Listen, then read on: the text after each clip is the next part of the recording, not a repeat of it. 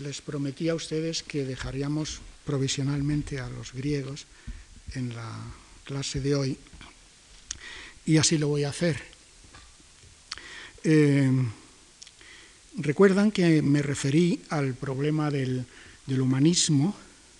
a la imagen, al modelo humanista que la filosofía, la literatura, el pensamiento griego mm, plantea y cómo es en esta, en esta época donde surge mm, verdaderamente el ideal, el ideal de una, de una configuración personal de la existencia humana, el ideal de que el hombre se hace, se construye, eh, orientado o mm, conducido por el espacio social en el que se desarrolla. Eh, quizá la, idea central, por simplificar un poco lo que les he dicho estos días, sería esa idea de que el hombre es, eh, transitorio y que su ser es ir siendo cada vez en función de esa orientación que la paideía, la educación, le proyecta. Y ser conscientes también, por supuesto, de que, la educación es algo fundamental, imprescindible, ineludible en la vida individual y, por supuesto, como veíamos, en la vida de la polis, en la vida colectiva, en la vida del espacio oh, colectivo. Pues bien, al lado de esto, eh, de esta ideal de construcción, es el logos, es el diálogo, es la relación con los otros, es la intersubjetividad de una conciencia dialogante, de un discurso que se construye en relación con los demás otra de las ideas centrales, fundamentales de esta teoría de la educación.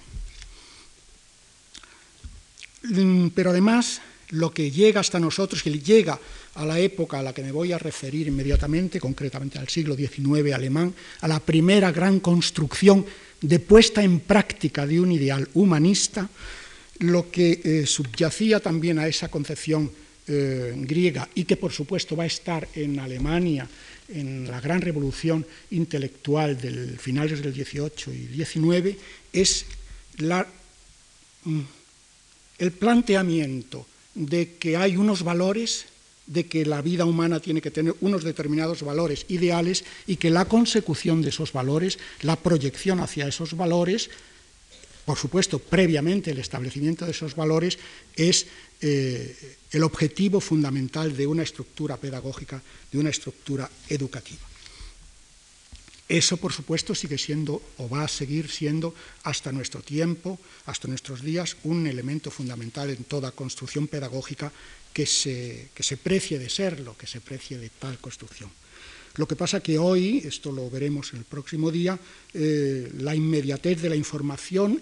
el exceso tal vez de información visual va a hacer que los ideales del humanismo adquieran unas perspectivas muy distintas de los ideales eh, del humanismo naciente en Grecia y de los ideales del humanismo eh, tal como se plantea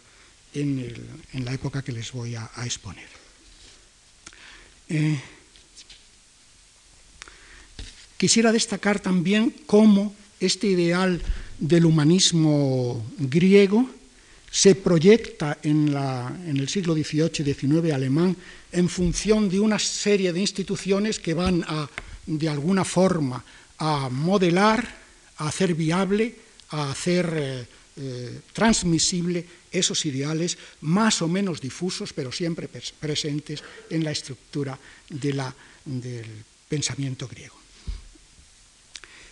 Por consiguiente, me voy a fijar sobre todo, como les decía, en la gran revolución pedagógica, en la gran revolución universitaria que el siglo XVIII, eh, esa época del romanticismo y del idealismo, va a representar en la vida, en la vida ah, de la cultura europea.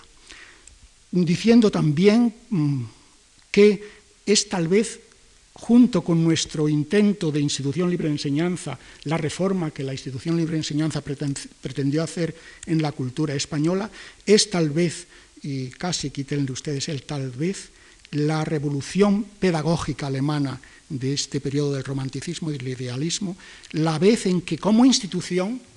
como planteamiento de los viejos ideales griegos, se llegó más a fondo en la eh, institucionalización, en la en la puesta en práctica, en la puesta en, instituciones que la organizasen los ideales a los que me he referido en estos días. Por supuesto, el, hablar ahora de, de este periodo tan interesante, por otra parte, no es solo una función arqueológica, no es un planteamiento arqueológico o histórico, si ustedes quieren, en el sentido puramente narrativo, descriptivo de este problema, sino que eh, creo que es tan actual, tan realmente eh, presente en los intentos de reforma universitaria y escolar que se hacen en nuestro país y que incluso que se están haciendo en Europa, que creo que merecía la pena referirme, aunque sea un poco escuetamente, a ellos. Hay pues en el periodo en donde surgen los ideales de una reforma universitaria, de un planteamiento de para qué sirven las ciencias humanas, de para qué son las ciencias humanas, hay una lucha entre la vieja universidad alemana, la vieja universidad europea, si ustedes quieren, y los ideales de la ilustración, los ideales de la época, eh, de la época ilustrada, los ideales universitarios, los ideales pedagógicos de la época ilustrada. Em, desde finales del 18 empieza a haber en Alemania una inquietud por reformar, por modernizar entonces la enseñanza universitaria. Y la inquietud de reforma se plantea en dos aspectos, en dos ámbitos em, muy radicales. Por un lado, la oposición a la vieja universidad y por otro lado, los ideales de la ilustración que trataban de poner en práctica en las instituciones universitarias, en la escuela en general, esos ideales. La Universidad de la Ilustración se opone o se enfrenta a, mm, lo que considera puro verbalismo dogmático y pedante de, la, vieja, clase profesoral eh, europea. el hacer una enseñanza en la que solo se transmita eh, un saber libresco, un saber que no toca la realidad, que no se posa en los problemas reales, concretos de los seres humanos. Y por consiguiente, como resultado curioso de, este ideal de ilustración, hay una lucha por aproximar el saber a lo que el, el primer día había anunciado o me había referido, a aquellas cosas que tienen que ver con lo útil, con lo con lo pragmático, con las necesidades concretas e inmediatas de la vida. Conocimientos útiles, por consiguiente, son aquellos que deben de ser transmitidos en la escuela y, por supuesto, en la universidad.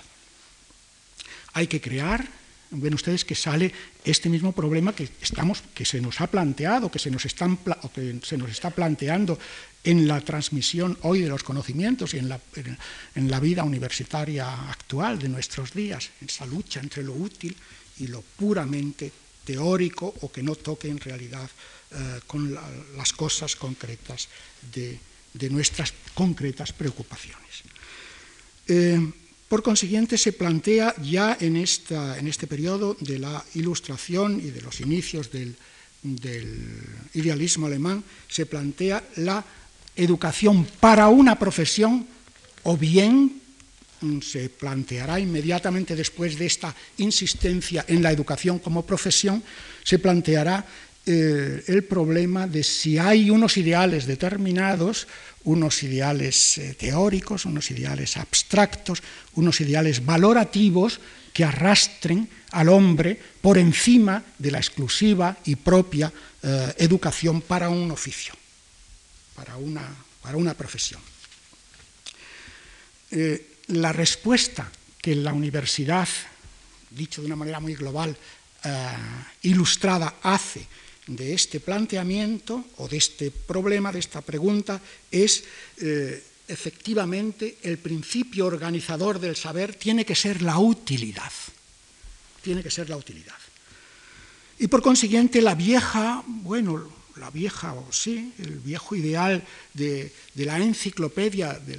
de un saber organizador, de una unidad del saber, es mucho menos importante que, la, eh, que el saber de determinadas eh, cuestiones, de determinados problemas que tienen que ver con la educación del hombre para su profesión concreta, para su puesta en, marcha, puesta en práctica de sus ideales, de sus concretos, inmediatos, materiales, ideales, vitales. Es curioso que al oponerse a la vieja universidad si quieren, medieval o la historia de la universidad de los siglos XVI, XVII, al oponerse a esa universidad de letras sobre todo, a esa universidad especulativa, a esa universidad casuística, eh, sin embargo, están cayendo en el dogmatismo por ciertas críticas que en aquella época, en el siglo XVIII concretamente, surgen, están cayendo también el dogmatismo de una enseñanza eh, parecida a aquella que se criticaba. Puesto que al reducir la idea de universidad, sobre todo a centros eh, de enseñanza práctica, no solo se pierde la idea de universidad en cuanto tal, sino que empieza a surgir unas nuevas formas de dogmatismo y unas nuevas formas de, corte, eh, corte en la en la totalidad, en la unidad del saber, en la generalidad del saber, en la abstracción del saber, que va a ser perjudicial, que va a ser negativa para los ideales eh, intelectuales, incluso para establecer los valores que detrás de esos ideales intelectuales podrían surgir como expresadores, como manifestadores de la cultura, de la cultura de la ilustración. Por consiguiente, es una época en donde la idea de universidad, de universitas, de unidad del saber, va a sufrir uno de sus más radicales y más eh, duros embates. Me recuerda un poco lo que está pasando en parte con nuestra obsesión o con nuestra disgregación de, eh, ciertas estructuras universitarias en, en cursos de máster, etcétera, etcétera. Esta acentuación de la educación para la profesión, este utilitarismo, o sea, no es solo, no es únicamente un problema, como ven, de nuestro tiempo, sino que ya se plantea y de una manera radical, enormemente agresiva, eh, frente al ideal de las, no diré de las viejas ciencias humanas, como les acabo de decir, era más bien contra el ideal pedante, el ideal abstracto, el ideal puramente verbal de una enseñanza universitaria casuística y de modé, en cierto sentido. ¿Cuáles son los principios por los que se rige este intento de transformación de la universidad, de la vieja universidad, mm, eh, digamos, escolástica, por utilizar un adjetivo mm, general? El primer punto es la secularización de la vida. La, universidad tiene que arrancarse eh, de la de la vida religiosa en cuanto tal, al menos de la tradición vida religiosa que se ha expresado en este tipo de universidades, concretamente en Francia y, por supuesto, también en Alemania. Una,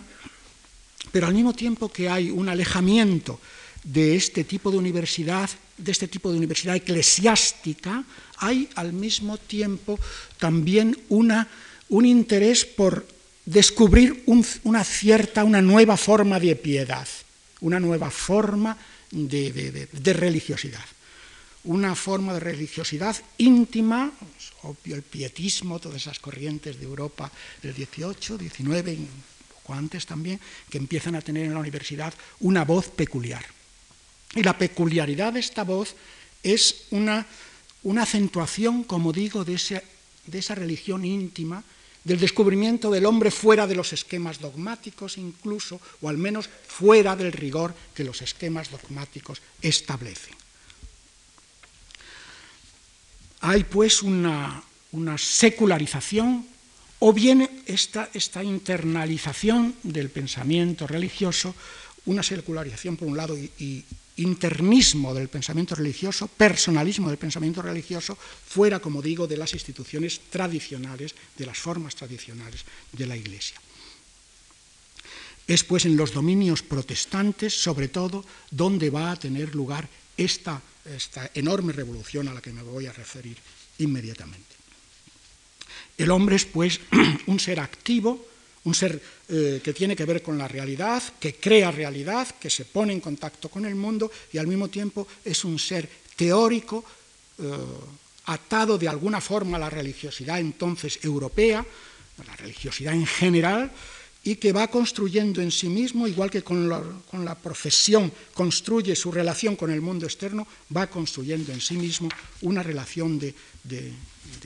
superación de los esquemas dogmáticos, de los esquemas eclesiásticos, eh, entendidos así de una manera un poco burocrática, y creando en sí mismo también un ideal de mejora, de construcción de la subjetividad en función de un cierto espiritualismo y, por supuesto, de unos ciertos ideales de progresión, de, mejoramiento, incluso ideales de sociabilidad. Pero lo más importante es, sin embargo, la idea de que la enseñanza tiene que referirse a las cosas concretas y que el saber Mm, si se quiere ser eh, coherente con los ideales ilustrados, tiene que ser un saber que haga feliz al hombre, un saber que se ponga en contacto con el mundo, un saber que enseñe, que transmita, que, comunica, que comunique cosas, eh, cosas útiles. Y esta idea tiene una terminología que Nietzsche un pedagogo y filósofo eh, llamaría el filantropismo de, aquella época, un filósofo y teórico de la educación de aquella época, Nietzsche llama el filantropismo, o sea, un amor al hombre y al mundo que le rodea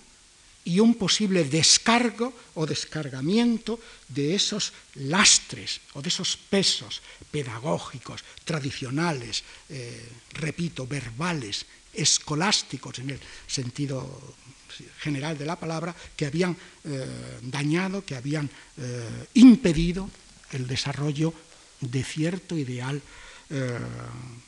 de cierto ideal pedagógico, de cierto ideal ilustrado, que como decía tenía que ver en su relación, tenía que ver con el mundo y en su relación con ese, con ese progreso, con esa utilidad, con esa felicidad concreta de los hombres. Es curioso que, se den la mano en esta revolución pedagógica, en esta, idea del humanismo, en esta nueva idea de lo que es la enseñanza, de lo que es la institución que transmite las ideas humanistas y la ideología misma, la filosofía misma, en el sentido más auténtico de la palabra, que nutre esas instituciones o que debe nutrir esas instituciones. Y digo que es curioso que se den de mano tanto el ideal ilustrado, hasta cierto punto laico, hasta cierto punto revolucionario, opuesto a la tradición eclesiástica que había dominado en la enseñanza,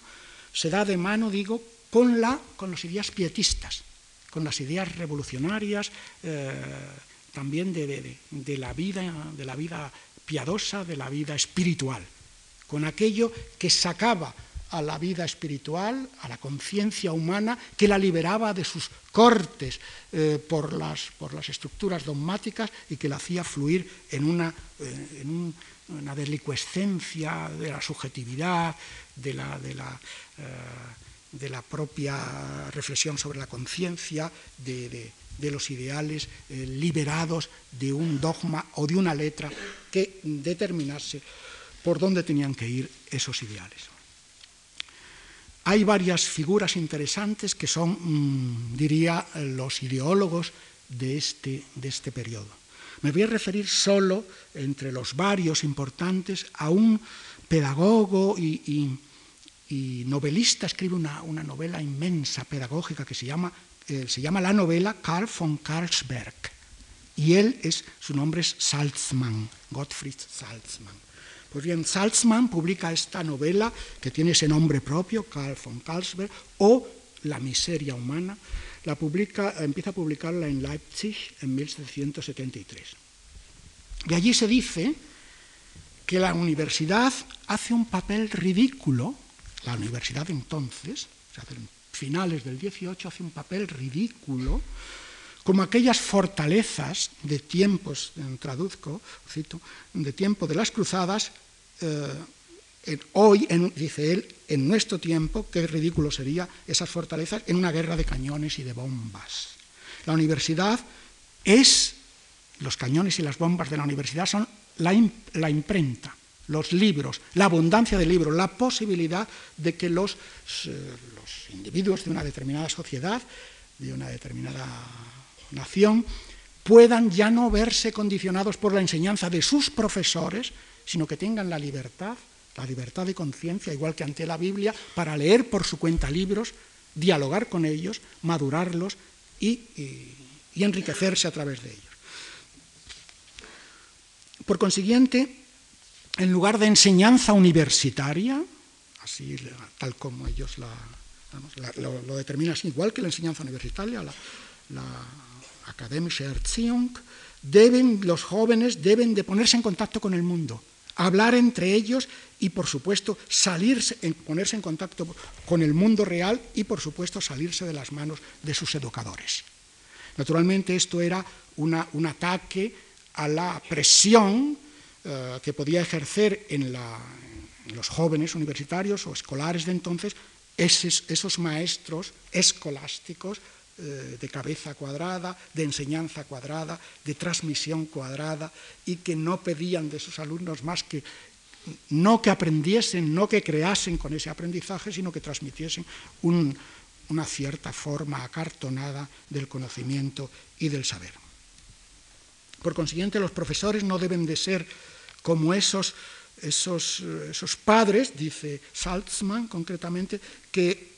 que, le dan la comida masticada casi a sus hijos, sino que eh, en caso de que aceptemos a ciertos profesores, tienen que ser estimuladores más bien que transmisores de conocimientos, excitadores más bien que aplastadores de esos conocimientos. Por consiguiente, en lugar de, de dogmática, lo que hay que predicar también es liberación intelectual y, por supuesto, una idea muy curiosa que se va a transmitir después en la revolución eh, universitaria de Humboldt en 1810, en la creación de la Universidad de Berlín. En lugar de dogmática, hay que transmitir amor a los hombres. Hay que transmitir amor a los hombres, por supuesto, y para eso hay que empezar a amarse a uno mismo, dice Salzman, y descubrir en la propia conciencia un ámbito mm, positivo, un ámbito creador, un ámbito constructor que permita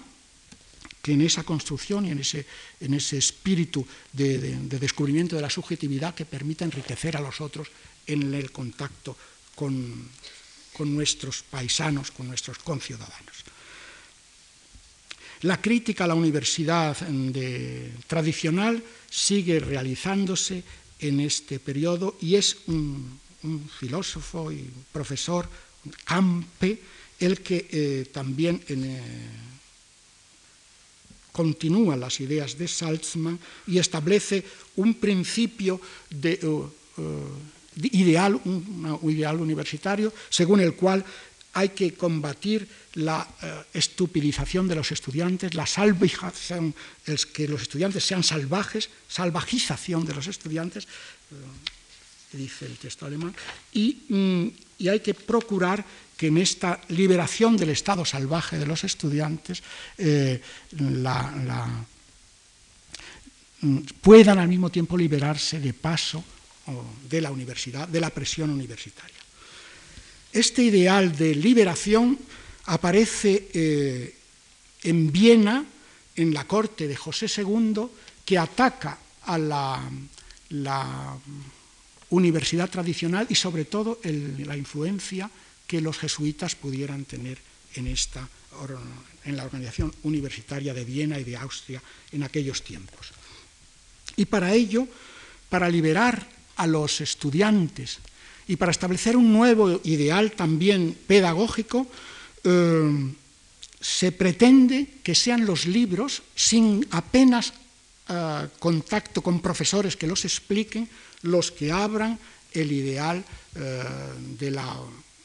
de la enseñanza y los que hablan el ideal de la universidad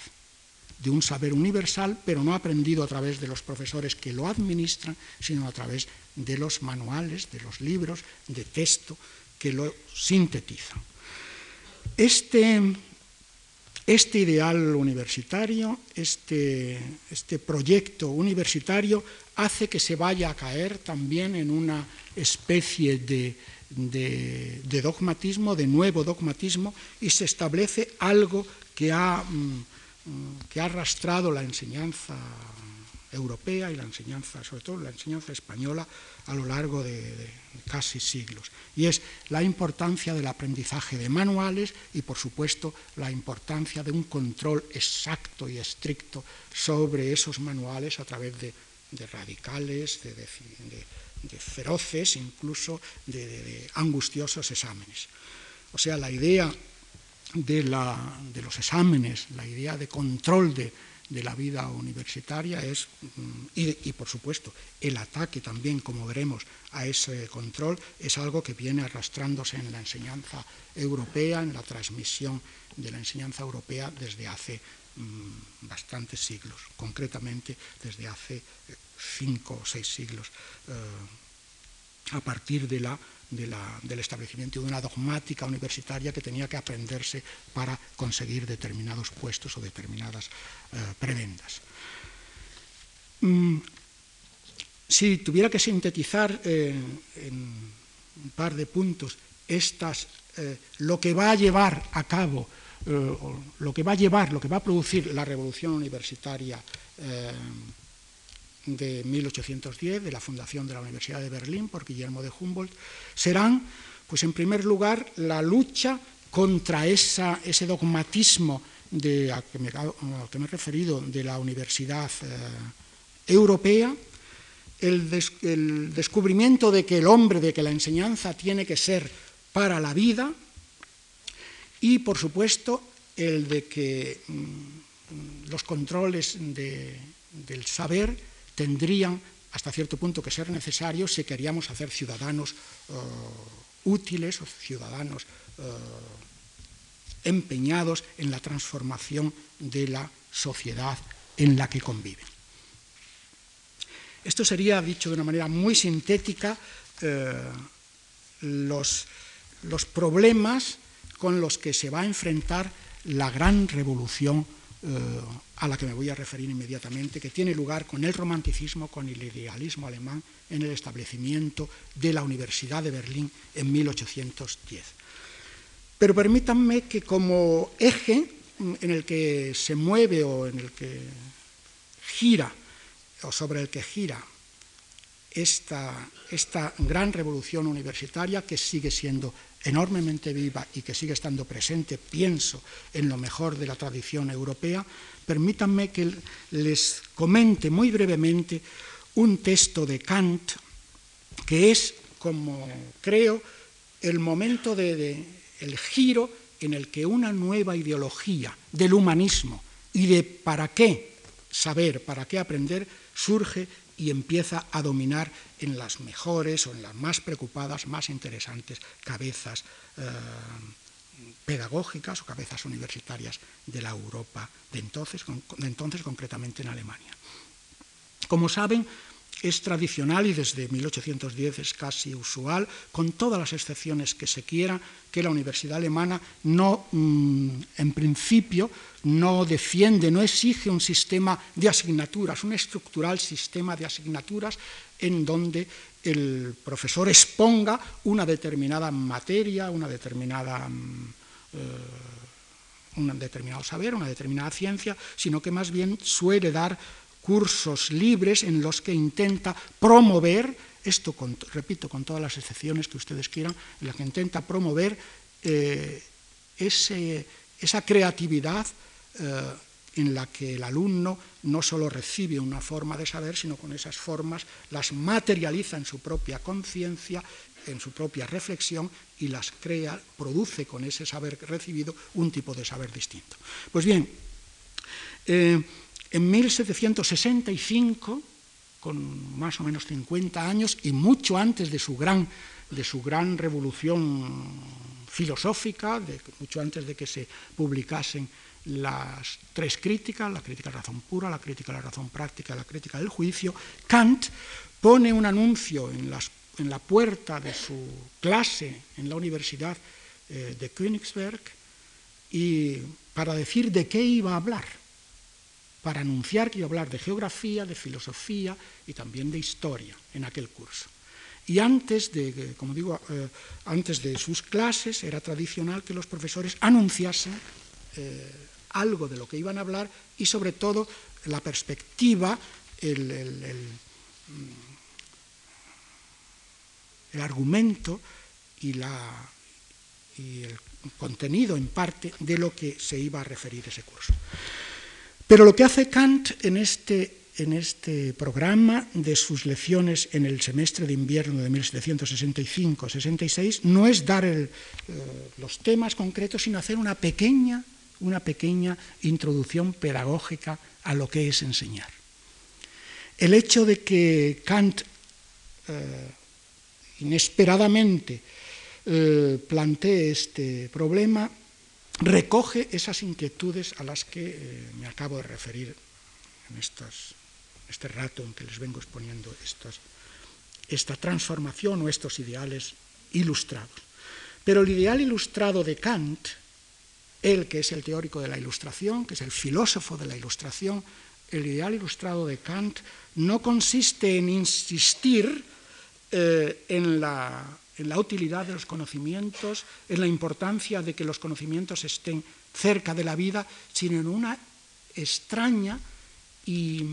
mm, premonitoria, eh, digo premonitoria porque va a continuar esto en estas ideas suyas en el idealismo, una premonitoria eh, introducción a lo que es el conocimiento, a lo que es el saber, a lo que es eh, el ideal humanista o el ideal de las ciencias humanas tal como um, él la entiende y tal como los idealistas eh, del siglo XIX van a, entender también. Dice Kant que toda la enseñanza de la juventud, es cita, encierra una cierta dificultad en sí misma. Nos vemos forzados, dice a los profesores, adelantándonos con la inteligencia a los años, y sin esperar a la madurez del entendimiento, a dar conocimientos que, según el orden natural, no pueden ser captados sino después, más adelante, cuando el individuo haya alcanzado una cierta madurez. Él distingue aquí en esta, división de, la madurez del individuo y, de, la, y del enseñarle antes de tiempo a adquirir eh, conocimientos que, para los que no está maduro, distingue las dos facultades, el entendimiento y la razón, como los dos, los dos eh,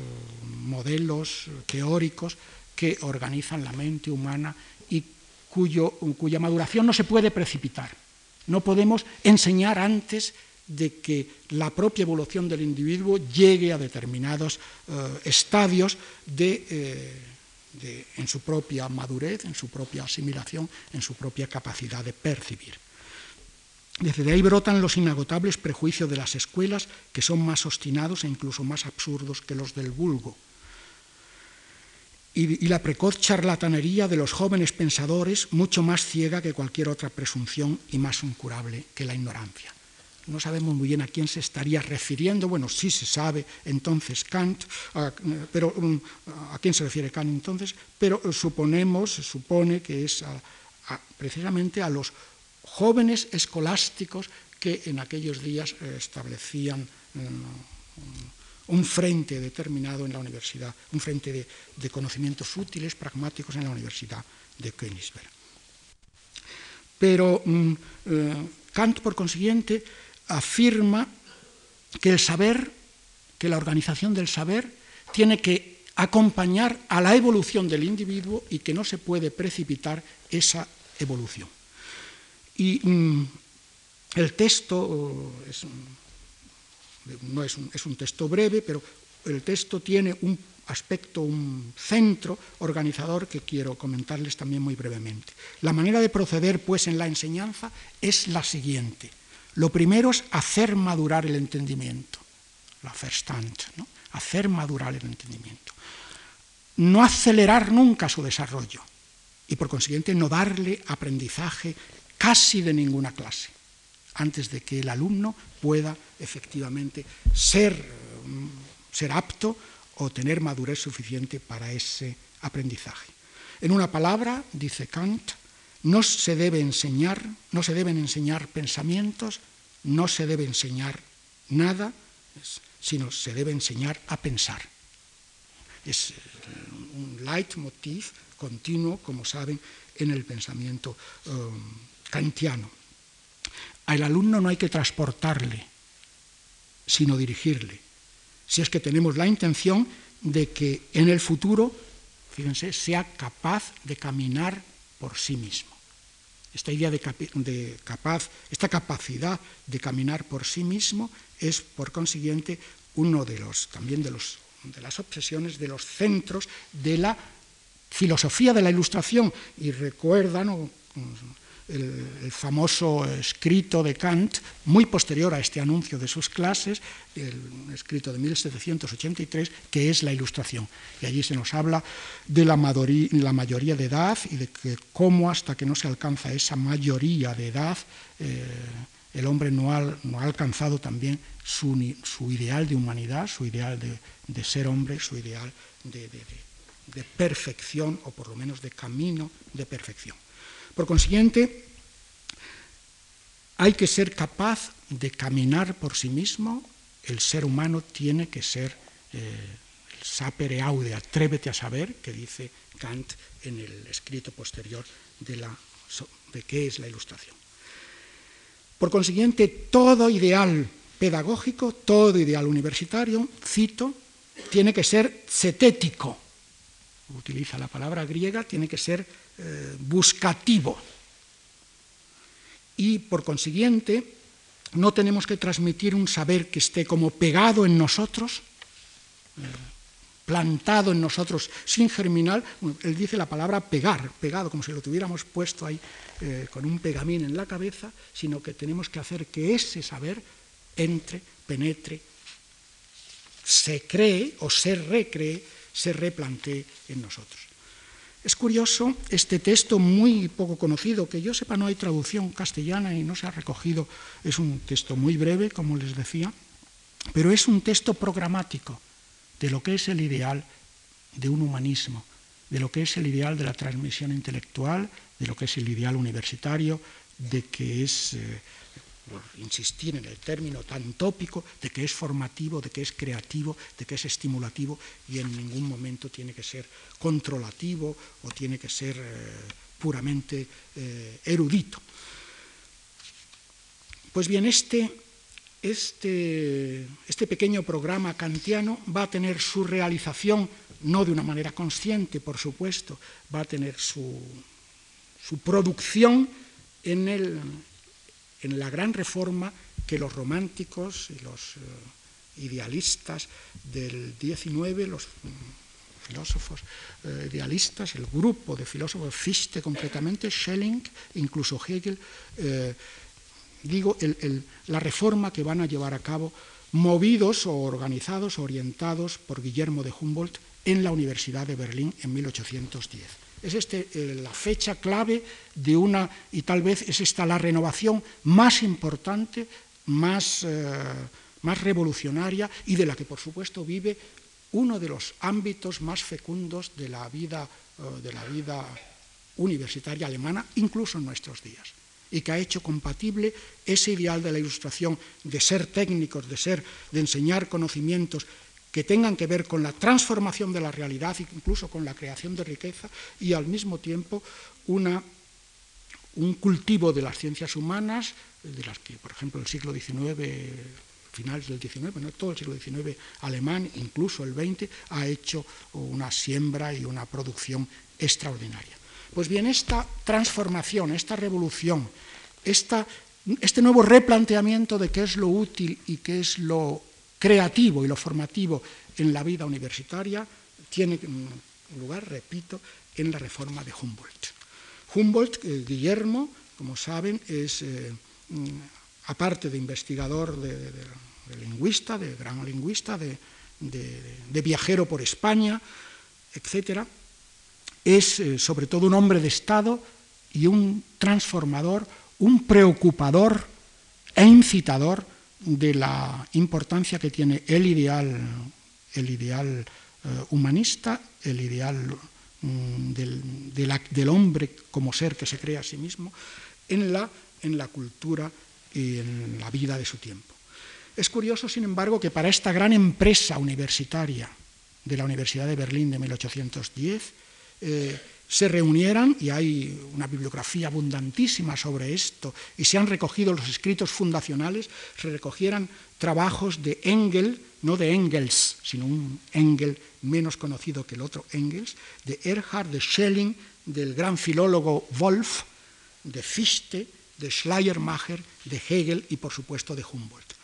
Antes de que se, se dé la luz verde con la creación estatal de la Universidad de Berlín, hay pues una serie de escritos, una serie de una gran polémica en torno a cómo habría que organizar una nueva forma de enseñanza que, por supuesto recogiese los ideales de la ilustración y que al mismo tiempo transmitiese unos ideales eh, idealistas, quiero decir, unos valores determinados que no se, que no se saturaban solo con, el, con la filosofía de lo pragmática, de hacer profesionales eh, y de hacer hombres útiles para su tiempo o de su tiempo, sino que al mismo tiempo fuese la universidad y la enseñanza una escuela de cultura moral, una escuela de moralidad, una escuela de, creación de ámbitos, de valores, de relaciones con los demás y, por supuesto, de socialización. Eh, quizá, el, aparte de ese texto que les he comentado, al que me he referido de Kant, un escrito previo a estos trabajos eh, de Humboldt y de los demás filósofos y, pedagogos que he mencionado, uno de los trabajos previos a esta época es la, la lección inaugural de, de, Schiller cuando eh, estrena su recién iniciada cátedra de, en 1789 en la Universidad de, de Jena eh, Schiller hace una lección inaugural en esa cátedra eh, que se llama ¿Para qué estudiamos? ¿Para qué estudiamos y con qué fin? ¿Para qué estudiamos universal, historia universal y con qué fin la estudiamos? Y allí, divide en esta, en esta conferencia, en esta clase, divide dos tipos de enseñanza, dos tipos de saberes. Los, el saber del, le llama con una frase alemana o con una palabra alemana muy, casi muy agresiva, los ganapanes, el saber de los ganapanes y el saber de las cabezas filosóficas. Eh, ni qué decir tiene que a lo largo de, su exposición, aunque habla sobre todo de la idea de historia universal, etc., eh, hace indirectamente un ataque a, los que ven la enseñanza, la transmisión del saber como una manera de ganarse la vida y no se dan cuenta de que lo que se debe transmitir en ella a no ser que sean cabezas filosóficas, y si se dan cuenta, es una cultura moral, ¿eh? una cultura creadora, una cultura social, una cultura solidaria. Este trabajo de, Schiller es pues también un preanuncio de los grandes escritos, de los largos escritos de los idealistas alemanes sobre la reforma de la, de la inteligencia, y sobre todo la reforma de las instituciones en donde esa inteligencia debe madurar y donde esa inteligencia se debe de alimentar. Eh, las dos palabras claves también por sintetizarles la gran revolución que tiene lugar, la gran revolución teórica, la gran revolución intelectual, la gran revolución pedagógica que tiene lugar en los escritos, que se descubren en los escritos de estas eh, grandes figuras de la cultura alemana, eh, las dos palabras que, están flotando entre esos, los dos conceptos que están flotando entre esos escritos mm, de una manera muy insistentes son el concepto de soledad y el concepto de libertad. Soledad y libertad que no dejan de ser extraños en, el contexto pedagógico y que eh, les expondré eh, en un momento. Lo que hay que procurar es eh, que los individuos, que los estudiantes, que los que tienen que ver con el conocimiento, los que quieren aprender, est estén en un espacio solo, en un espacio solitario, en un espacio apartado del pragmatismo, del ansia de goce, de, de, del ansia de bienes eh, de la sociedad burguesa. Es curioso que frente a lo que en algunos casos y hoy en nuestros días se discute y se, bueno, se discute, se ha dicho que la universidad tiene que estar en contacto con la vida real, que la universidad tiene que ser expresión de la sociedad que la, que la circunda. Aquí, en esta revolución humboldtiana, eh, el hombre, la persona que se está formando, tiene que estar apartada, alejada de, de la sociedad, porque la sociedad le corromperá, porque la sociedad le empezará a exigir que se forme para ella, y por consiguiente no dejándole lugar, no dejándole tiempo tampoco para que él madure, él y la, y la cultura universitaria en la que está instalado, madure como transformadora, como revolucionadora de la sociedad en la que está instalado un determinado individuo o una determinada clase, en este caso la clase, eh, sin ninguna connotación sociológica, la clase universitaria.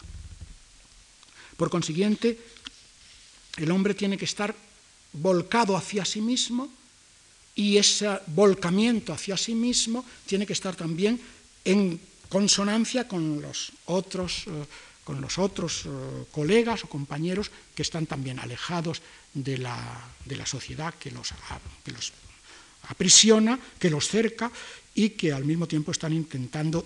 tener solo, sin tener que pasar por esa sociedad que los cerca, tener solo que ver con la ciencia, con el saber, con los ideales eh, de transformación de una determinada nueva forma de sociedad. Y al mismo tiempo, claro, un ideal de libertad. Un ideal de libertad no solo frente a las enseñanzas tradicionales, sino incluso frente a sus profesores, frente a, los, a, los, eh, a las personas que de alguna forma tienen el encargo de colaborar en su propia en su propia educación. Esta, esta libertad, esta independencia del individuo frente a la estructura universitaria eh, tradicional es la que hay que fecundar, según Humboldt, en la nueva, en la nueva universidad eh, que hay que fundar. Y que, repito, se funda en 1810. Las ideas centrales de esta reforma son, en primer lugar, el establecimiento de unos valores de unos ideales de solidaridad con la, con la mm, sociedad en la que van a irrumpir una vez que hayan acabado su, educación, el establecimiento, la lucha por unos valores. Y esos valores, eh, según Humboldt y sus colegas, eh, los teóricos de esta nueva universidad, tienen que fomentarse en relación con el saber, en relación con la ciencia. Es la ciencia la única, el único alimento, eh, no solo teórico, no solo de transmisión o de creación en nosotros mismos de determinadas estructuras de saber, sino al mismo tiempo eh, la creación en nosotros de una, de una eticidad, de una moralidad, de unos determinados principios, eh, no solo individuales, no solo para defensa de la conciencia individual, sino unos principios que tienen, que pueden irradiar en la colectividad. Por consiguiente, la idea de estos, el fomento de estos valores tiene que ir unido a, una, a un concepto de humanidad, a un concepto de, eh, de,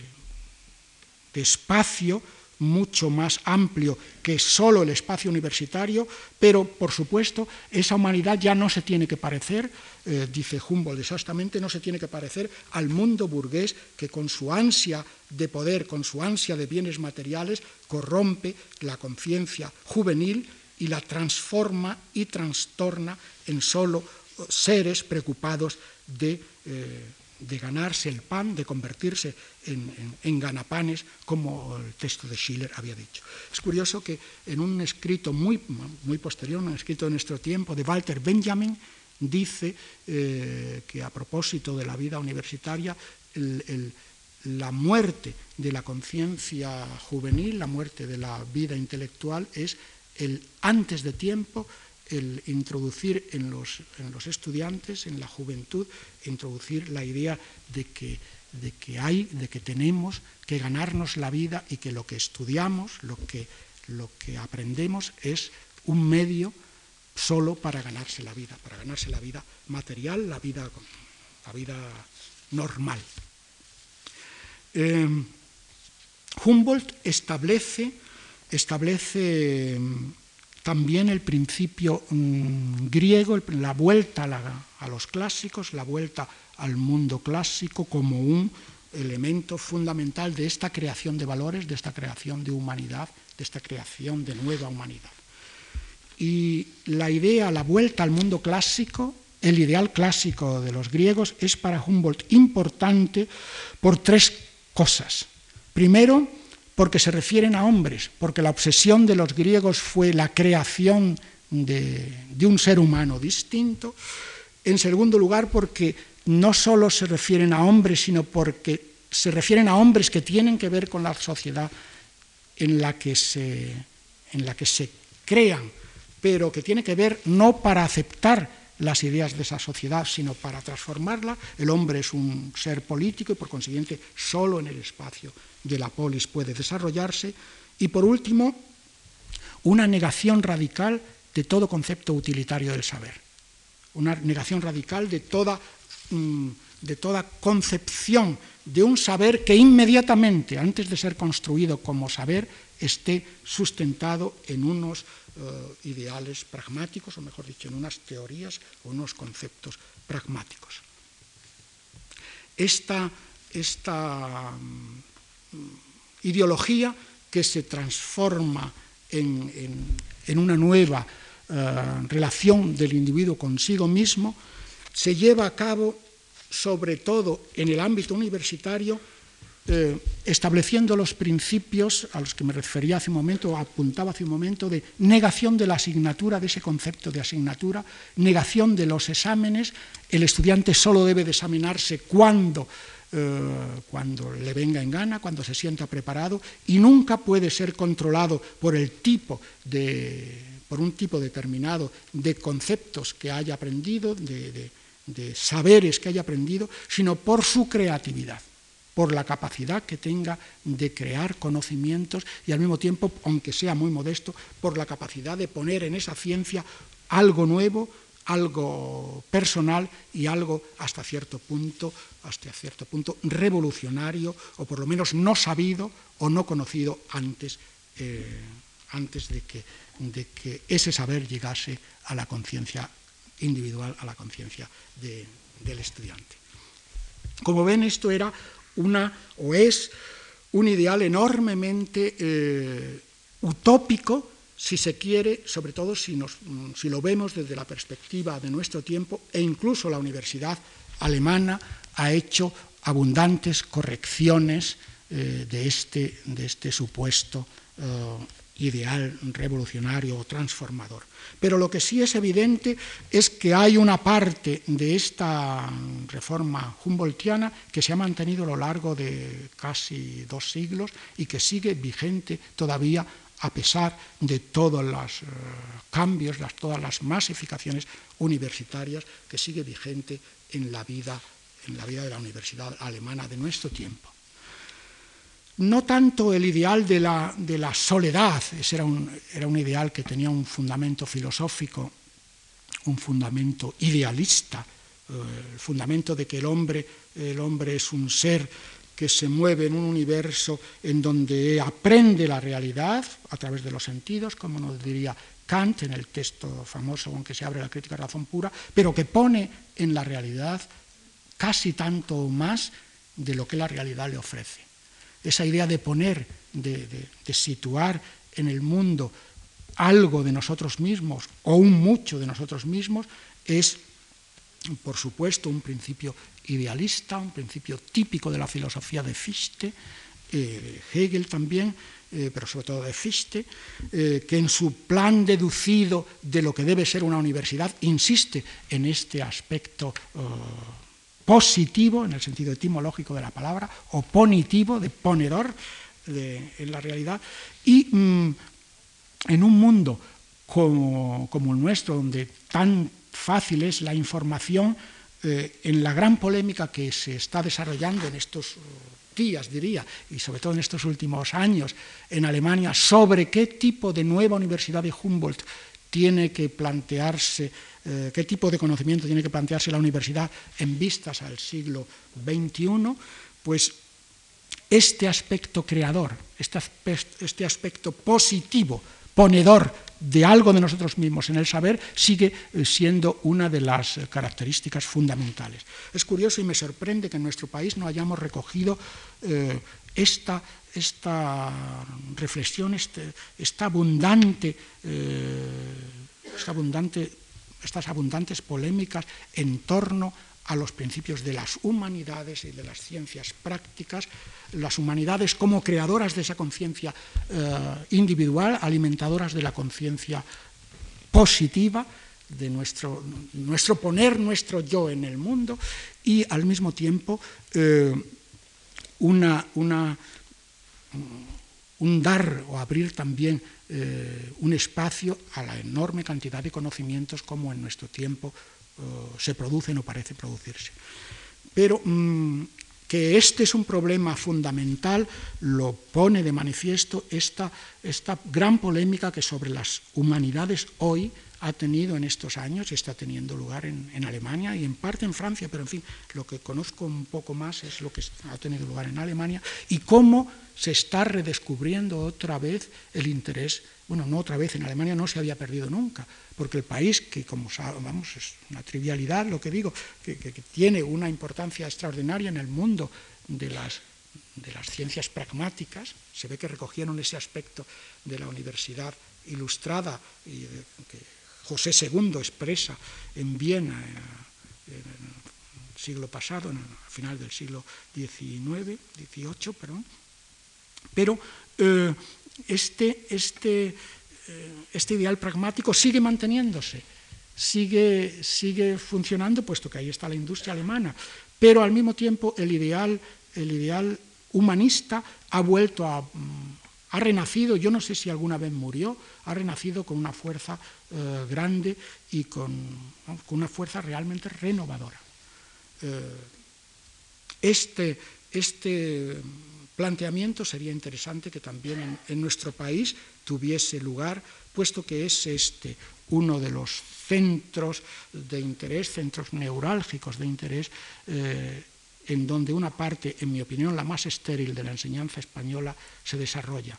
El, exceso, sin haber tenido nunca una presión de dominio de la materia, de dominio de la realidad, una presión industrial tan grande como en otras naciones europeas, nosotros nos hemos permitido, nos estamos permitiendo el lujo de creernos que solo a través de un, del dominio de las ciencias útiles vamos a ser, realmente a estar a la altura de nuestro tiempo cuando no hemos podido competir nunca, ni creo que podamos competir con ese otro desarrollo eh, industrial o de ciencias de la materia, por así decirlo, ciencias de la naturaleza, que al mismo tiempo en ciertos países europeos y concretamente en Alemania ha ido acompañado de un gran, de un gran